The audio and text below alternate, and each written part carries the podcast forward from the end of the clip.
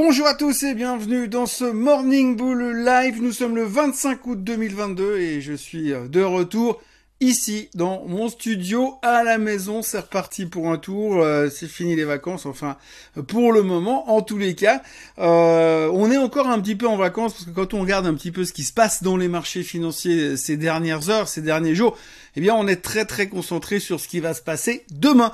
Oui, parce qu'en attendant, eh bien, on ne sait pas grand chose d'autre. On est vraiment concentré uniquement et pratiquement que euh, sur ce que pourrait éventuellement peut-être nous dire Monsieur Powell demain soir. Et si peut-être il serait moins de viche ou plus au quiche ou plus au quiche et moins de viche, peu importe, on n'en sait rien. C'est pas très important. On est en pleine analyse et en pleine réflexion parce qu'on sait même pas ce qu'il est réellement. Est-ce que c'est un faucon? Est-ce que c'est une colombe? Grand, grand mystère pour l'instant.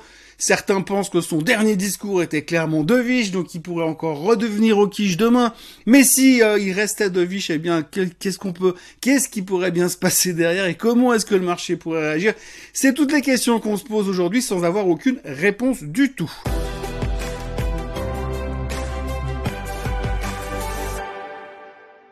Donc c'est simple, hein, on se balade dans les marchés. Si vous regardez un petit peu la performance des marchés hier, le DAX reprenait 0,2%, le CAC 0,38%, le Dow Jones 0,18%. C'est pas des journées méga fantastiques, mais c'est vrai qu'en même temps, on sait pas trop ce qui va se passer. Alors la grande question du moment, bien évidemment, c'est Monsieur Powell va parler demain soir en fin de journée et va faire son discours. Alors on s'est souvenu soudainement que finalement à, à certains meetings de Jackson Hole, pas tous les meetings de Jackson Hole, mais à certains de ces meetings-là, eh bien, on a eu des interventions assez spectaculaires de la part des banquiers centraux. On se souvient en 2009 de monsieur euh, Bernanke qui avait annoncé son quantitative easing pour euh, sauver le monde. Et euh, donc, on se dit, bah, peut-être qu'il va nous annoncer un truc En même temps, on sait pas trop ce qu'il pourrait nous annoncer puisque on sait aujourd'hui que l'inflation a fait son pic momentanément, momentanément, je dis bien parce que rien n'est confirmé encore pour l'instant, mais on ne sait pas s'il va continuer à monter les taux à coup de 75 basis points ou s'il va passer plus qu'à 0,5% de hausse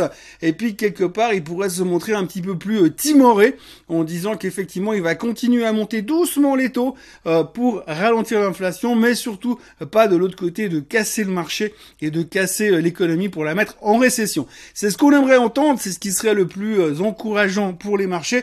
Mais on a un doute, on a un doute effectivement parce qu'on ne sait pas vraiment comment il va se positionner, s'il va vraiment être du côté quiche de la force ou du côté de viche de la force. Alors on peut brasser de l'air et c'est exactement ce que je suis en train de faire depuis trois minutes dans cette vidéo. Je brasse de l'air parce que personne n'en sait rien. Le seul qui a fait une annonce à peu près claire et concise sur le sujet, c'est Goldman Sachs qui a parlé hier en disant que selon eux, Monsieur Powell allait donc rester de viche Apparemment, il est dovish hein, depuis le dernier meeting de la Fed. c'est une manière de le dire. Hein. 225 basis points de haut, de haut sur les taux depuis le début de l'année. Mais c'est un mec qui est dovish. Hein, donc, il a un discours plutôt conciliant selon Goldman Sachs. Et selon eux, eh bien, au mois de septembre, lors du prochain meeting de la Fed, il ne montrera pas les taux de 0,75%, mais seulement de 0,5%. Donc maintenant une hausse de 0,5% sur les taux directeurs, c'est deux viches, et 0,75% c'est au quiche. Bref, en gros, on s'attend à pas grand chose, mais la seule chose que l'on peut retenir dans cette histoire, c'est que ça sera vraiment une question d'interprétation et d'analyse, de fine analyse du discours de Monsieur Powell qui sera fait demain soir. Donc entre deux, pas de grande manœuvre, pas de grand, euh, grand mouvement de foule, les gens se posent des questions et essayent de se positionner. On a vu que bah, depuis quelques jours, on baissote, hein, on a tapé cette moyenne mobile de 200 jours, on l'a dit et répété, on va pas recommencer. Donc ça continue un petit peu à être un petit peu tangent, tendancieux. Hier, on a réussi à freiner cette baisse. Matin, les futurs sont légèrement en hausse. On a un petit peu d'espoir finalement pour dire que la fête sera peut-être encore une fois notre ami et pourra encore une fois nous sauver les fesses peut-être ou pas. Réponse demain soir. En attendant, ben, on a un petit peu quitté le côté macro de la fête pour se concentrer sur le côté micro des sociétés. Alors plein plein de nouvelles fondamentales hier, hein, exceptionnelles. Tout d'abord, on a appris que Bed Bath Beyond aurait au conditionnel, trouvé quelqu'un, on ne sait pas qui, qui leur fournirait un prêt de 375 millions de dollars la quasi-certitude, c'est que c'est pas Elon Musk en tous les cas, mais ils, auraient, ils auraient trouvé un quoi, euh, un, un, bailleur de fonds qui leur permettrait de sortir, d'essayer de restructurer la, société et de s'en sortir. Donc du coup, excellente nouvelle fondamentale, bien sûr, puisqu'on ne sait pas ni où, quand, ni comment, ni quand, ni par qui, mais excellente nouvelle fondamentale. Le titre prenait donc 18% sur la séance pour fêter ça, tapait 31% de hausse dans la séance pour fêter ça. On voit vraiment qu'on est vraiment accroché sur des bases fondamentales et qu'on réfléchit tous vraiment à la Warren Buffett. Hein. Mis à part Bed Bath Beyond, on a aussi eu Nvidia. Alors Nvidia a publié des chiffres hier soir après la clôture. On s'attendait à des mauvais chiffres, des mauvais chiffres parce que fondamentalement euh, Nvidia avait fait un profit warning il y a quelques semaines. On savait que ce serait pas terrible et donc du coup on avait anticipé. On avait baissé sur le profit warning, puis après on s'est dit comme on connaît les chiffres et puis comme tous ceux qui ont fait des profit warning pour l'instant, eh ben ils ont finalement fait des trucs un petit peu moins graves. On se souvient de Walmart par exemple. Eh ben du coup on va jouer le rebond. Donc on a joué le rebond entre deux. Résultat quand ils ont publié hier soir, ben effectivement les chiffres étaient pas bons comme ils l'avaient fait sur le profit warning, mais du coup on avait été déçus puisque nous on avait anticipé que ce serait déjà dans les prix. C'était déjà dans les prix, mais on avait anticipé un rebond qui n'est pas venu sur les chiffres de Nvidia. Bref, c'est de la psychologie, c'est de la haute psychologie. Je vous dis pas le nombre de Xanax qu'il faudrait prendre pour pouvoir continuer à comprendre comment fonctionne le psyché de certains investisseurs. Toujours est-il que la déception était moyenne. Chez Nvidia, le titre perdait 5% after close. Mais bon, tout espoir n'est pas perdu. Techniquement, on est encore sur des zones où on peut espérer qu'un de ces quatre, ça va repartir. Pour autant que la Fed soit vraiment notre ami. On notera aussi des très bons chiffres chez Snowflake. Alors Snowflake, ils ont surpris à la hausse. Alors là, surprise à la hausse égale 18% de rebond sur le titre. Là aussi, on voit qu'on est vraiment très calme, très posé dans une réflexion d'investissement fondamental long terme. On notera également euh, des chiffres un tout petit peu décevants chez Salesforce qui perdait 5% after close et avec, des chiffres un petit peu décevants avec une guidance révisée à la baisse et puis un, un share buyback qu'on ralentit un petit peu chez Salesforce. Et puis pour terminer, alors la grande news fondamentale du moment, eh bien c'est Peloton, euh, Peloton qui eux ont décidé de vendre leur vélo d'appartement sur Amazon.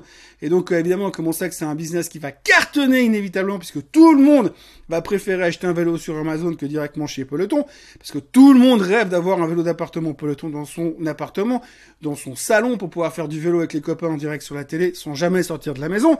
Donc Peloton a repris 20% sur cette excellente nouvelle qui va évidemment changer complètement les données fondamentales de la société. Petit détour par le pétrole. Alors, parce qu'on n'en a pas beaucoup parlé ces temps, alors on parle plus du Bitcoin qui n'est plus un indicateur avancé parce que le Bitcoin ne fout plus rien depuis 48 heures, donc il peut rien indiquer du tout. Par contre, on peut parler du pétrole. Alors, le pétrole, depuis quelques temps, c'était la bonne nouvelle de ces dernières semaines. Le pétrole baissait sans arrêt puisque finalement tout allait bien dans le meilleur des mondes et en plus, il nous favorisait notre soutien à une non-inflation, puisque finalement vous avez un pétrole qui se dégonflait, c'était une bonne nouvelle. Alors, le prix euh, de l'essence à la pompe, on s'en fout, c'est pas vraiment la préoccupation principale, sachant qu'en Suisse, il baisse jamais, il fait que de monter. Mais si on regarde un petit peu le reste, eh bien, le baril était bien redescendu, on était assez serein et ça nous rassurait au niveau de l'inflation. Sauf que depuis deux jours, le pétrole, il a repris quand même quasiment 5%, assez rapidement. Alors, pour des raisons qui sont aussi là parfaitement fondamentales, hein. on sait que depuis quelque temps, on se dit, il y a une des choses qui va faire baisser le prix du baril, c'est quand les Iraniens et les Américains auront trouvé un accord, et puis que les Iraniens pourront recommencer à vendre leur pétrole à l'étranger, eh bien, à ce moment-là, forcément, il va y avoir une masse de pétrole qui va arriver sur le marché, qui va mettre la pression sur le prix du brut, et du coup, ça va faire encore baisser le pétrole, et donc baisser l'inflation, et du coup, tout serait parfait dans le meilleur des mondes. Sauf que, sauf que, eh bien, les Iraniens et les Américains n'arrivent pas à se mettre d'accord. Bon, en même temps, ça fait 40 ans qu'ils sont pas d'accord. Ça serait quand même surprenant qu'en l'espace de 6 semaines, les mecs trouvent une solution. Mais bon, on peut rêver, puisque visiblement, Monsieur Biden est capable de tout, absolument tout, dans le meilleur des mondes. Donc du coup, faut quand même se méfier parce que le baril est en train de remonter et assez rapidement. Et pour l'instant, on s'en fout parce qu'on est encore en dessous des 100 dollars et donc on n'est pas dans une zone de risque d'inflation ou de risque de récession comme on le dit souvent. Et donc du coup, on est encore serein. Mais attendez que le baril continue de remonter. Surtout pour l'instant, on a vu que les inventaires étaient en train de ralentir.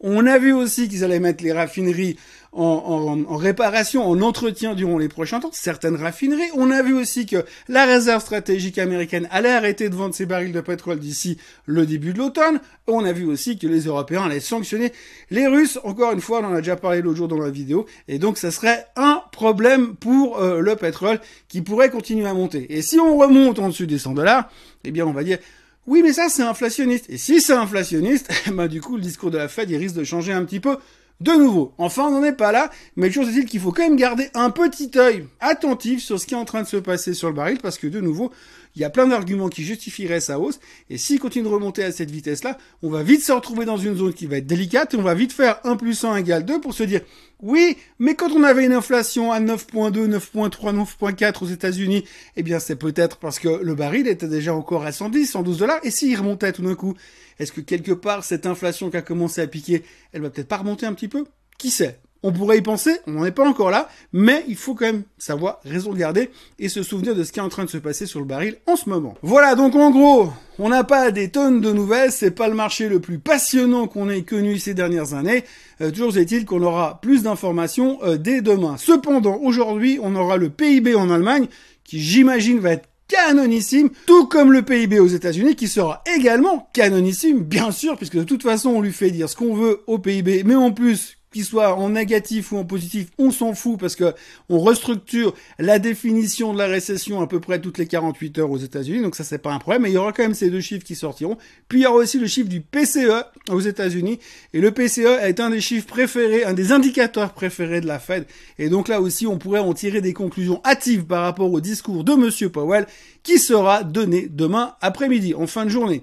Voilà tout ce qu'on pouvait dire aujourd'hui. Pour l'instant, les futurs sont légèrement en hausse, tout va bien. On est en phase rebond, mais tout peut changer. Il suffirait que le Bitcoin nous indique la direction à prendre. Moi, je vous souhaite une excellente journée. Je vous encourage à vous abonner à la chaîne Swissquote en français, à liker cette vidéo et à revenir demain euh, pour conclure cette semaine qui aura été clairement passionnante. Passez une très bonne journée. À demain. Bye bye.